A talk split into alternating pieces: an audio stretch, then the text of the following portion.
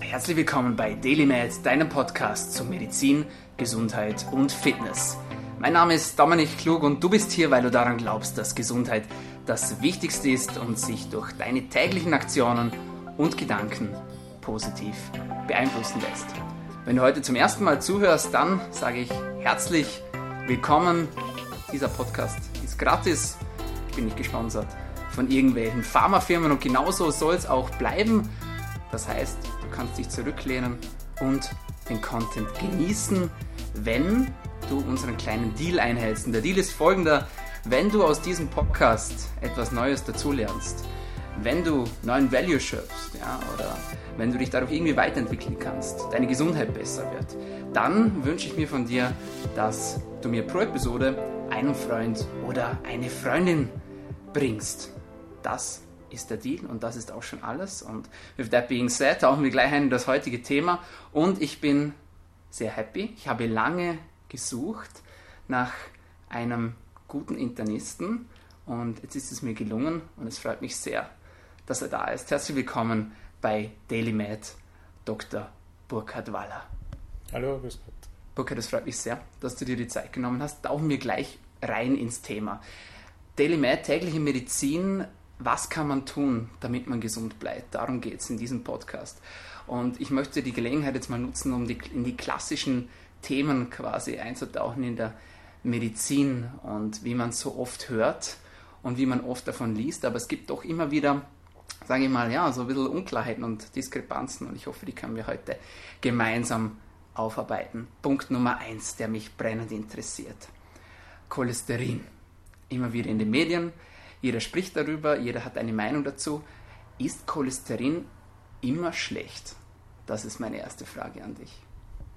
Ja, zunächst brauchen wir das Cholesterin im Körper. Das brauchen wir, um Zellwände zu äh, synthetisieren, um, um Hormone zu synthetisieren. Also wir brauchen Cholesterin für Produkte, die der Körper braucht zum Überleben. Also man kann nicht sagen, Cholesterin ist per se schlecht. Es ist auch das Cholesterin etwas, das unterschiedliche Anteile hat. Cholesterin ist ein relativ großer Überbegriff, da gibt es Untereinheiten und man spricht so landläufig auch vom guten und vom schlechten Cholesterin und alleine da sieht man schon, dass also Cholesterin nicht per se schlecht ist. Mhm. Cholesterin ist ein Risikofaktor für die Gefäße, das ist ganz klar, das weiß man aus ganz vielen Studien hundertprozentig belegt. Und zwar ist es so, dass wenn die Cholesterinwerte, und zwar geht es hier vor allem um die LDL-Cholesterinwerte, die Low Density Lipoprotein Cholesterinwerte, die in der Leber synthetisiert, also die, die Cholesterinpartikel, die aus der Nahrung kommen und auch die der Körper selber äh, zum Teil dann zusammenfasst, werden von der Leber ins Blut abgegeben und die LDL-Cholesterinpartikel werden quasi zu den Gefäßen transportiert und in den Gefäßwänden abgelagert. Und das ist eigentlich das Problematische beim Cholesterin, dass es eben Gefäßwandveränderungen macht, die sogenannte Arteriosklerose. Mhm. Und die Arteriosklerose ist die Grunderkrankung für ganz viele weitere Erkrankungen, Schlaganfall, Herzinfarkt, Beingefäßverschlüsse, Nierengefäßverengungen, was auch immer. Da ist das Cholesterin ein entscheidender Risikofaktor für diese Gefäßerkrankung. Mhm. Das weiß man hundertprozentig, da gibt es auch nichts daran zu rütteln, da nützt es auch nichts, wenn man von der Cholesterinlüge spricht. Was ist die Cholesterinlüge? Naja, es hat, also es ist so, dass wir ja in der Medizin die, das Cholesterin sehr genau beobachten. Bei den Vorsorgeuntersuchungen, die wir machen, ist das Cholesterin relativ äh, wichtiger Bestandteil. Es wird dort bestimmt und eben aufgetrennt in das gute Cholesterin und das Gesamtcholesterin. Man rechnet dann da einen Quotienten heraus und sagt, also wenn der Quotient eine bestimmte Höhe unterschreitet, also dass wenn das gute Cholesterin im Verhältnis sehr hoch ist, dann ist das ein günstig, günstiger fürs Risiko, aber natürlich auch das Gesamtcholesterin spielt eine Rolle und in den letzten Jahren hat sich eigentlich sehr etabliert, dass man das LDL-Cholesterin eigentlich bestimmen soll oder dass das das Wesentliche ist, dass sozusagen das Risiko aussagt, was man dann später mal hat, um gefäßkrank zu werden. Aber mhm. dieses Cholesterin ist sehr gut angeschaut worden. Es gibt äh, wunderbare Medikamente, die die Cholesterinproduktion in der Leber verhindern. Das sind die sogenannten Statine. Die sind seit den Ende 90er Jahren am Markt und die können sehr potent verhindern, dass das Cholesterin hoch wird. Die senken das Gesamtcholesterin und senken auch das schlechte, das LDL-Cholesterin ab. Und es gibt eindeutig nachgewiesene Studien, dass sozusagen ein niedriges LDL-Cholesterin auch einhergeht mit einer niedrigeren Rate an Herzinfarkten, Schlaganfällen, mhm. Gefäßverschlüssen und allerdings kann man das auch übertreiben. Also wenn man sozusagen jetzt jedem ein Statin gibt, dann müssen ziemlich viele Leute ein Statin schlucken, damit auch einer dann wirklich eine Erkrankung nicht bekommt. Und da hat es dann Bücher darüber gegeben, die eben die Cholesterinlüge, wo man dann gesagt hat, so viel Einfluss hat es gar nicht. Beziehungsweise was dort auch noch vor allem herausgearbeitet ist, ist, dass das Cholesterin, das aus der Ernährung kommt, möglicherweise gar nicht so viel Bedeutung hat, wie man, wie man das sozusagen dann gesagt hat. Man darf keine Eier essen oder man darf keine, mhm. weiß nicht, tierischen Fette überhaupt nicht zu sich nehmen. Da ist ein bisschen was Wahres dran. Also wahrscheinlich ist das, was wir über die Nahrung aufnehmen, gar nicht so entscheidend, sondern tatsächlich sind es die Gene, die wir tragen. Also wir haben sozusagen äh, die Cholesterinfabrik in unserem eigenen Körper, nämlich in der Leber, und, und wir sind genetisch veranlagt, viel Cholesterin oder wenig Cholesterin zu produzieren. Und wir sind auch genetisch veranlagt, ob das Cholesterin hoch oder nieder ist. Mhm. Und eben in diesem Terminus Cholesterinlüge wurde hauptsächlich in diesem Buch darauf hingewiesen, dass es mit dem Essen gar nicht so dramatisch sei. Mhm. Ja, ich bin mega froh, dass du das ansprichst, weil es einfach auch ja, ein breites Thema ist, wie wir jetzt schon herausgefunden haben und wir tauchen jetzt da gleich noch weiter hinein. Du hast es schon angesprochen, nicht jeder braucht ein Statin. Bei wem macht das Sinn? Beziehungsweise, wenn ich jetzt einen Patienten habe, ja, der eigentlich sonst gesund ist, sage ich jetzt mal. Ja. Und mal die erste Frage, welches Lipidprofil checkst du? Bei einer Routineuntersuchung, was genau schaut man sich an, beziehungsweise was soll man sich anschauen und was ist vielleicht nicht so relevant. Und wenn man dann was findet, ja, sagen wir, der Wert ist leicht erhöht zum Beispiel, braucht es dann sofort das Statin oder gibt es da andere Möglichkeiten auch? Also grundsätzlich unterscheidet man bei der Behandlung mit Statinen von der sogenannten Primärprophylaxe zur Sekundärprophylaxe.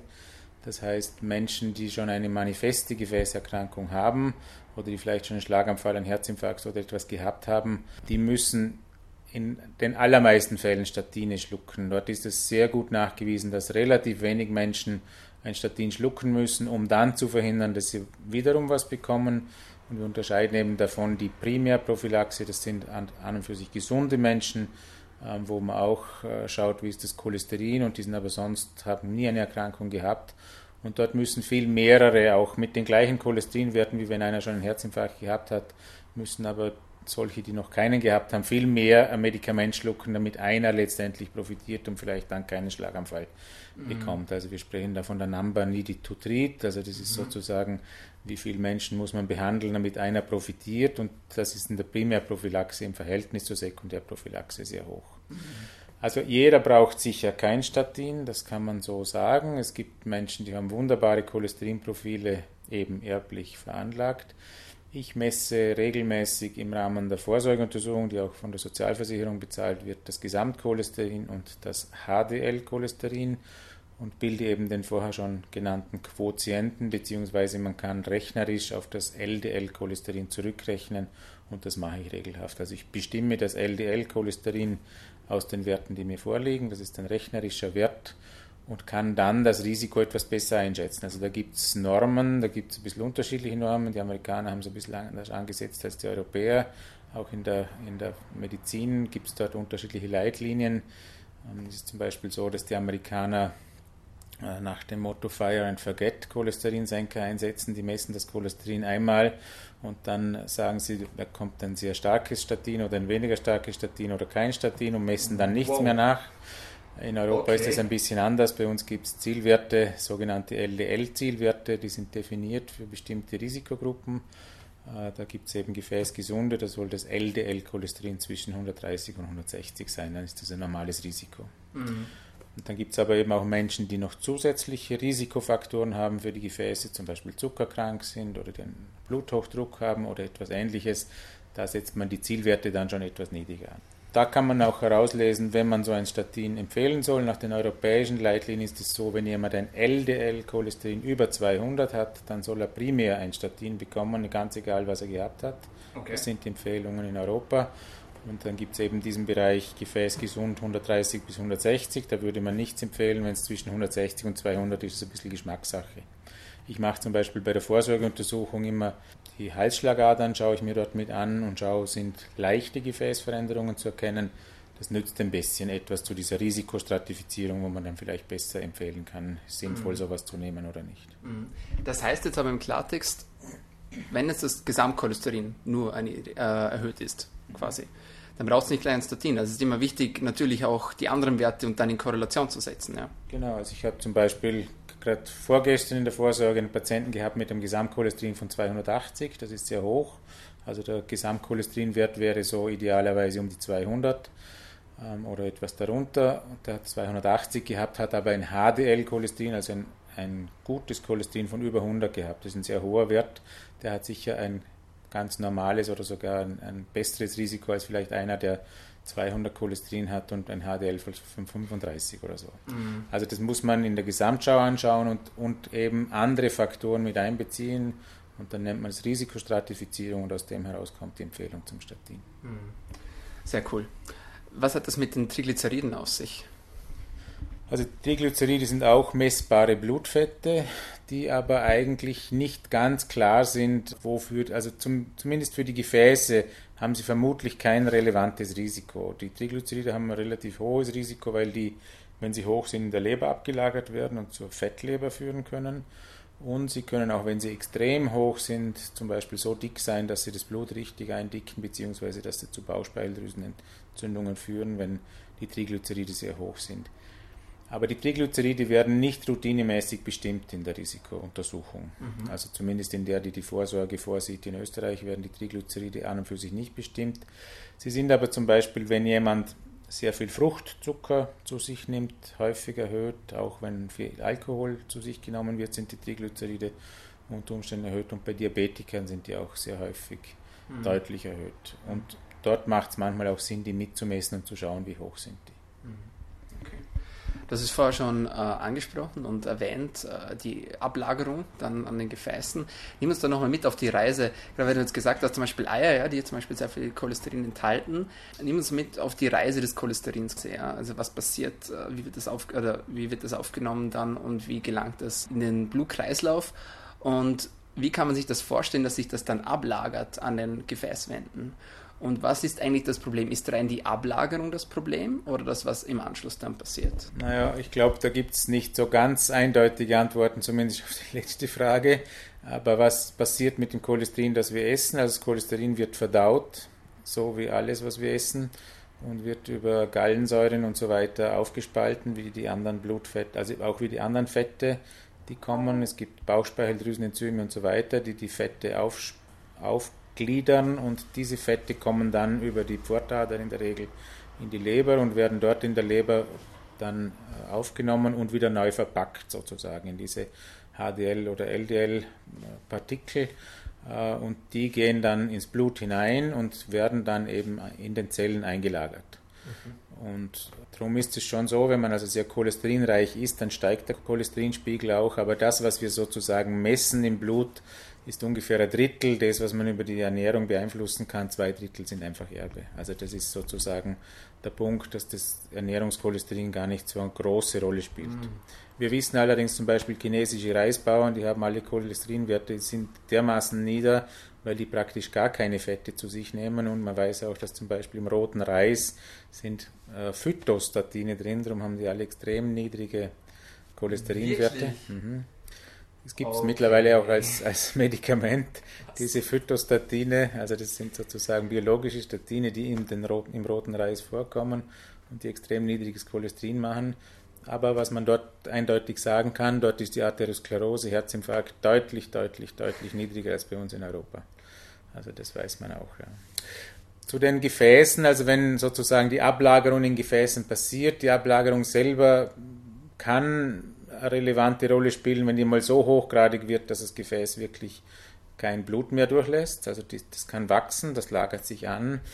Aber im Wesentlichen ist es so, dass diese Plaques oder diese Arteriosklerose, die da entsteht, selber auch aktiv sind. Also die bauen sich auf und ab und ein Herzinfarkt oder ein Schlaganfall entsteht meistens dann, wenn so ein Plaque instabil ist. Also wenn der sozusagen sich bewegt, der vergrößert sich oder verkleinert sich und dann kann er an der Oberfläche einreißen und das ist die allerhäufigste Ursache für einen Herzinfarkt. Zum Beispiel, das, das können auch sehr kleine Plaques sein, die sich quasi bewegen und die einreißen und dann pflanzt sich auf diesen Riss drauf, eine Art wie eine, eine, ja, halt wie eine Narbenbildung macht der Körper dort und es pflanzt sich ein Blutgerinnsel drauf und das führt dann in den allermeisten Fällen zum Herzinfarkt, zum akuten Herzinfarkt. Mhm.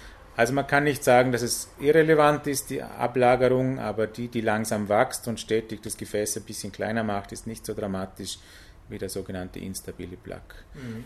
Und das weiß man auch, das ist auch etwas, was man gelernt hat, dass die Statine nicht nur das Cholesterin senken, sondern dass die Statine, also diese Medikamente, die die Cholesterinproduktion verhindern, diese Plaques auch stabilisieren. Also die machen die sozusagen ein bisschen stabiler und lassen die weniger leicht einreißen. Mhm. Und vermutlich ist das auch ein relevanter Faktor, warum sie sogenannte Endorganschäden, also Herzinfarkte, Schlaganfälle, Beingefäßverschlüsse verhindern.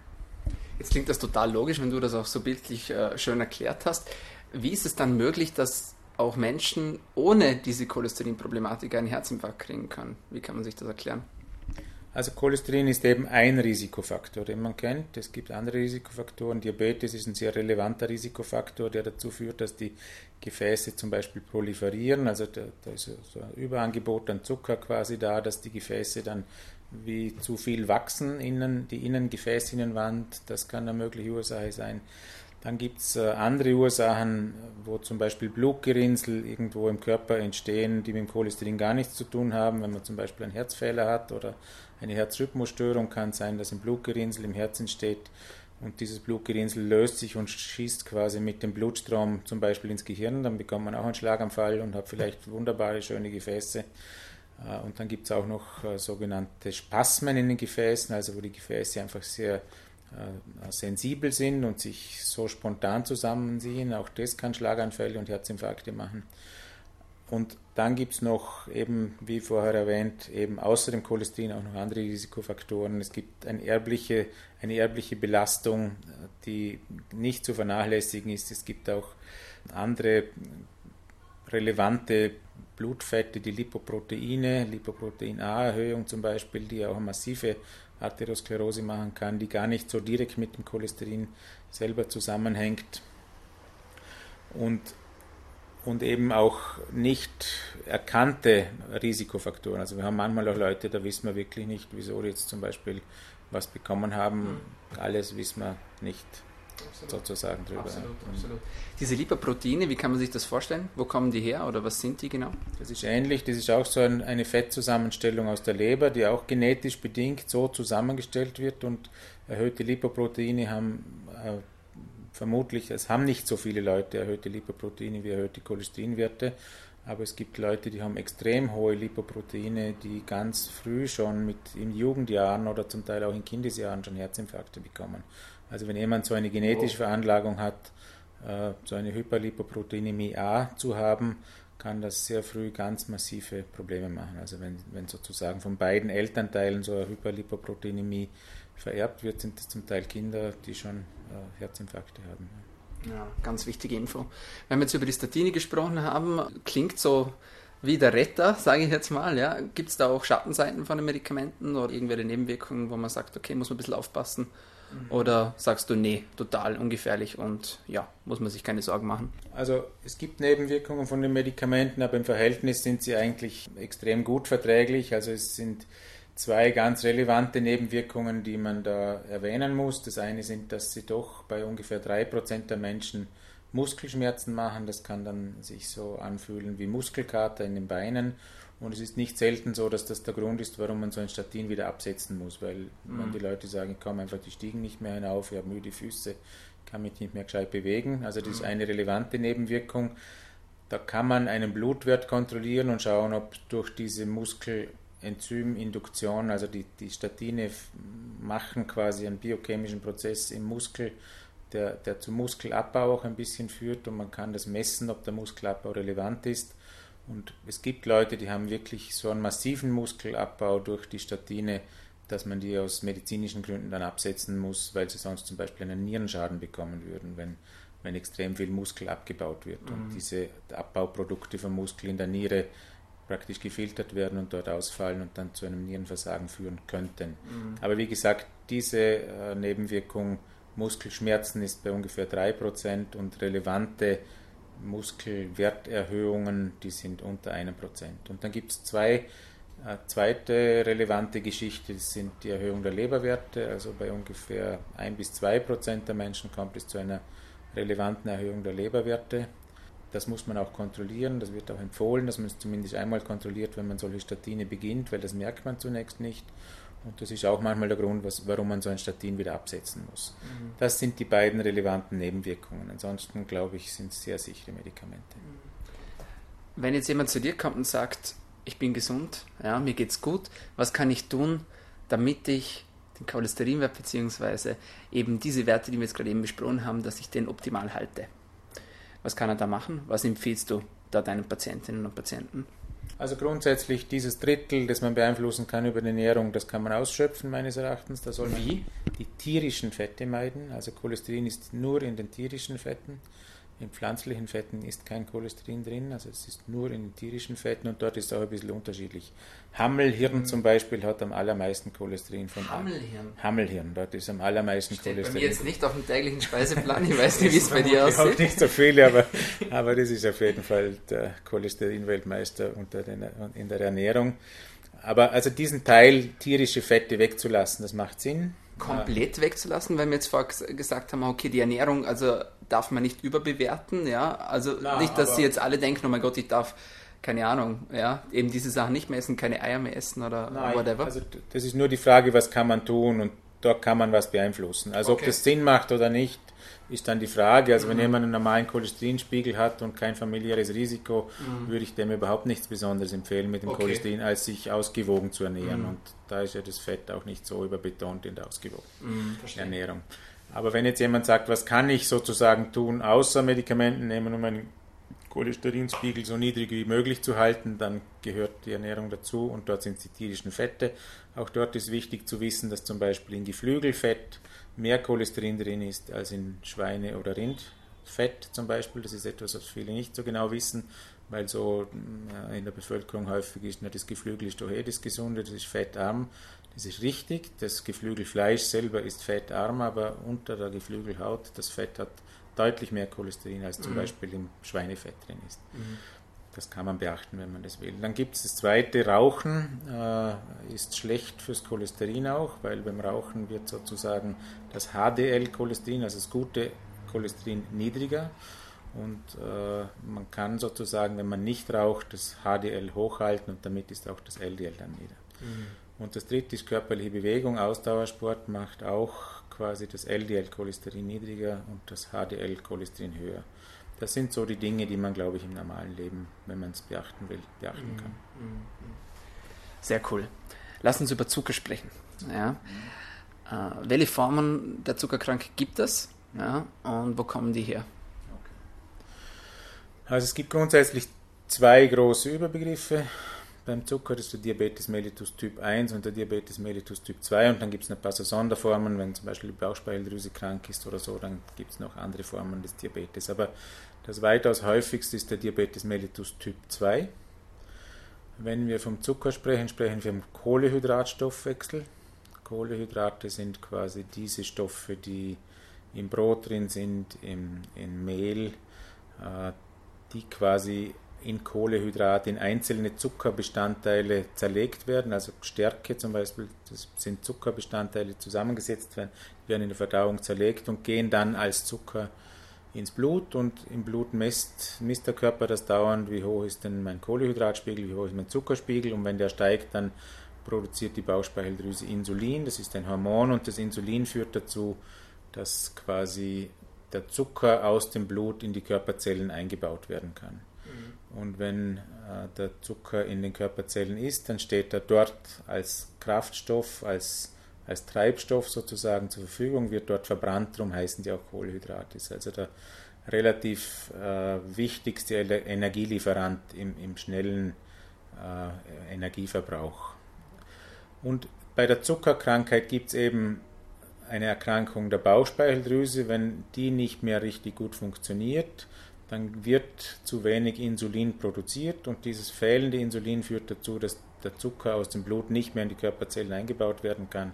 Die Zuckerwerte im Blut steigen deutlich an, der Zucker wird über die Niere ausgeschieden und es kann so weit gehen, dass der Körper quasi verhungert, obwohl er hohe Zuckerspiegel hat.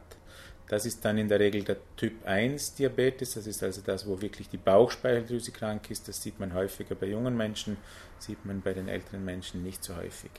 Das viel häufiger ist der Typ 2 Diabetes. Das ist eine Wohlstandserkrankung im Wesentlichen, die ist genetisch mitbedingt. Also wir wissen, dass es einfach Menschen gibt, die leichter Fettdepots anlegen und, und äh, in diesen Fettdepots kommt es dazu, dass das Insulin, das eigentlich ausreichend im Körper ist, nicht mehr so gut an der Körperzelle wirken kann. Also es gibt den sogenannten Insulinrezeptor, heißt er, das ist quasi auf der Körperzelle wie eine Antenne, die da ins Blut hineinhängt und das Insulin dockt sich auf dieser Antenne an und wenn Insulin und Insulinrezeptor verbunden sind, dann macht quasi die Körperzelle die Türe auf und der Zucker kann aus dem Blut in die Körperzelle verschwinden. Mhm. Beim Typ 2 Diabetes funktioniert dieser Insulinrezeptor nicht mehr so gut. Also das nennt man Insulinresistenz. Das heißt, der kann, obwohl Insulin da ist, kann er quasi die Türe der Zelle nicht mehr öffnen und es mhm. kommt dann letztendlich zum Gleichen. Die Zuckerspiegel im Blut bleiben hoch und der Zucker kann nicht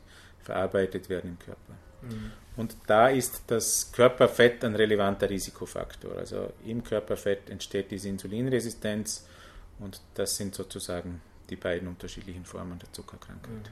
Mhm. Und wann braucht es das Insulin als Therapie? Braucht es das immer oder wann kommt das zum Einsatz?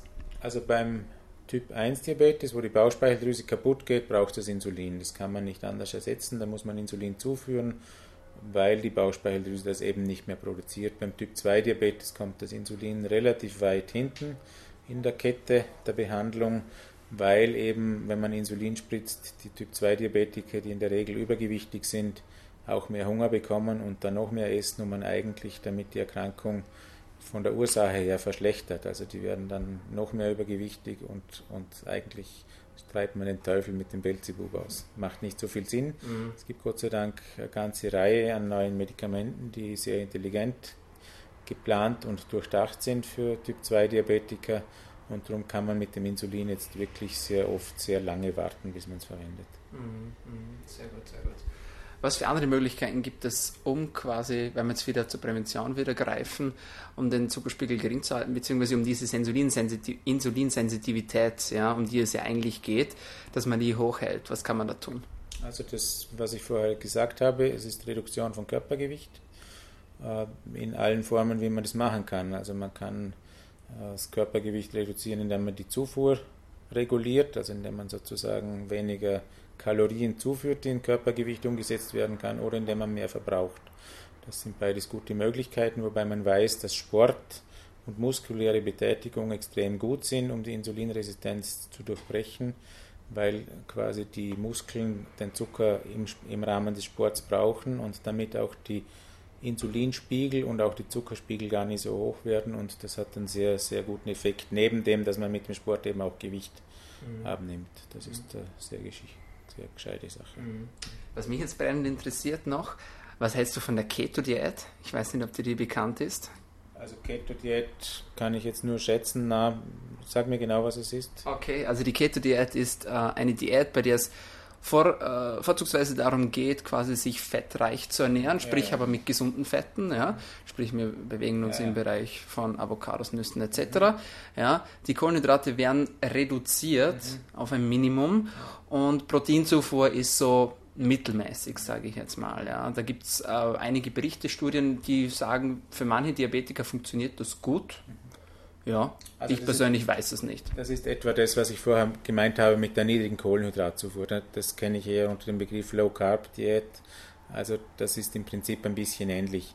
Ähnlich, nur dass halt mehr noch die Fette im Vordergrund ja, halt spielen. Ja, ähm, also grundsätzlich funktioniert das bei manchen gut, eben weil äh, die Fette auch einen höheren Sättigungsgrad haben und die Leute daher sich mit dem mit dem Gewicht ein bisschen besser halten können, mhm. zu, einem guten Teil. Also das ist zumindest der Mechanismus, der mir bekannt ist, mhm. äh, wie das klappt.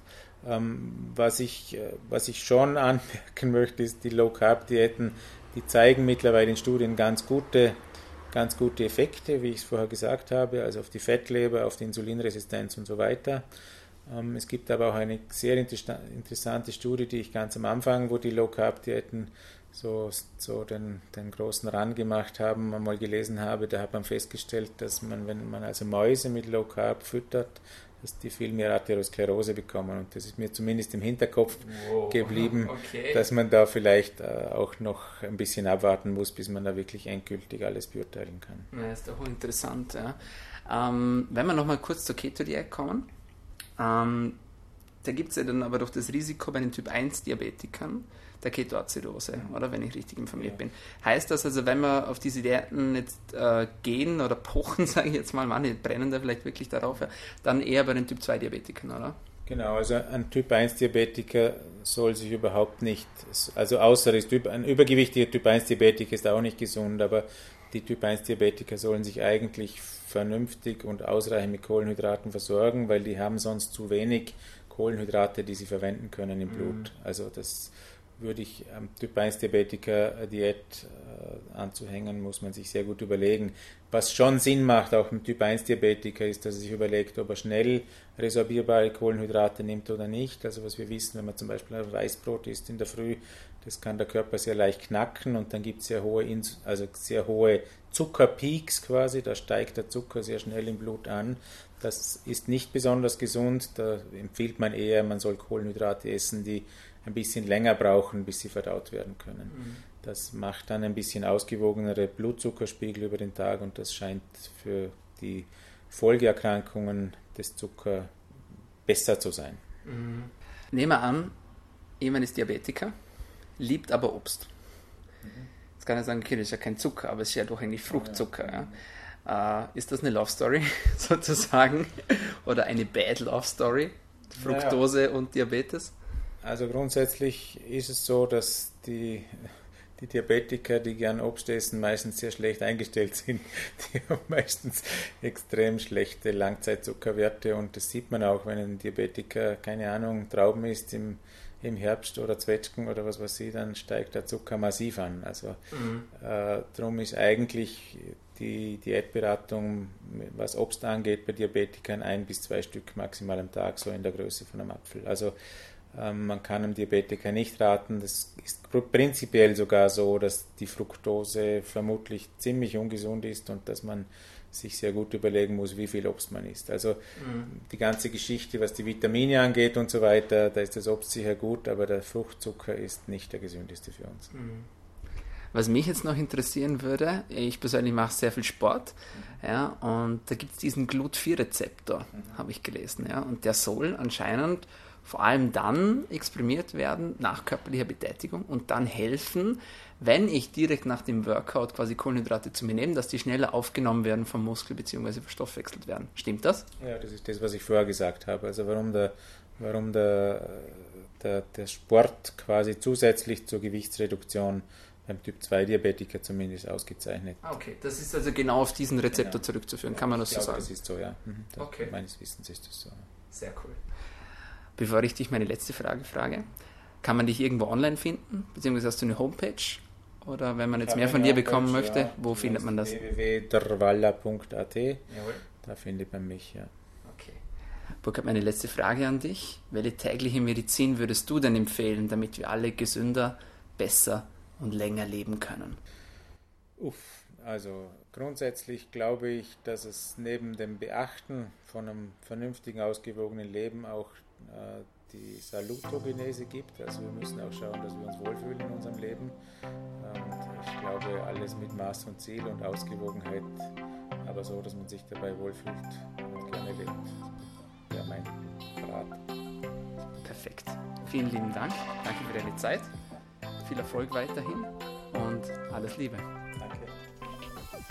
Ja, meine Freunde, das war's von uns heute bei DailyMed, deinem Podcast zu Medizin, Gesundheit und Fitness. Wenn es euch ganz gut gefallen hat, dann freut es uns, wenn ihr uns abonniert, entweder auf Soundcloud, auf iTunes, auf Spotify, Anchor oder auf Stitcher.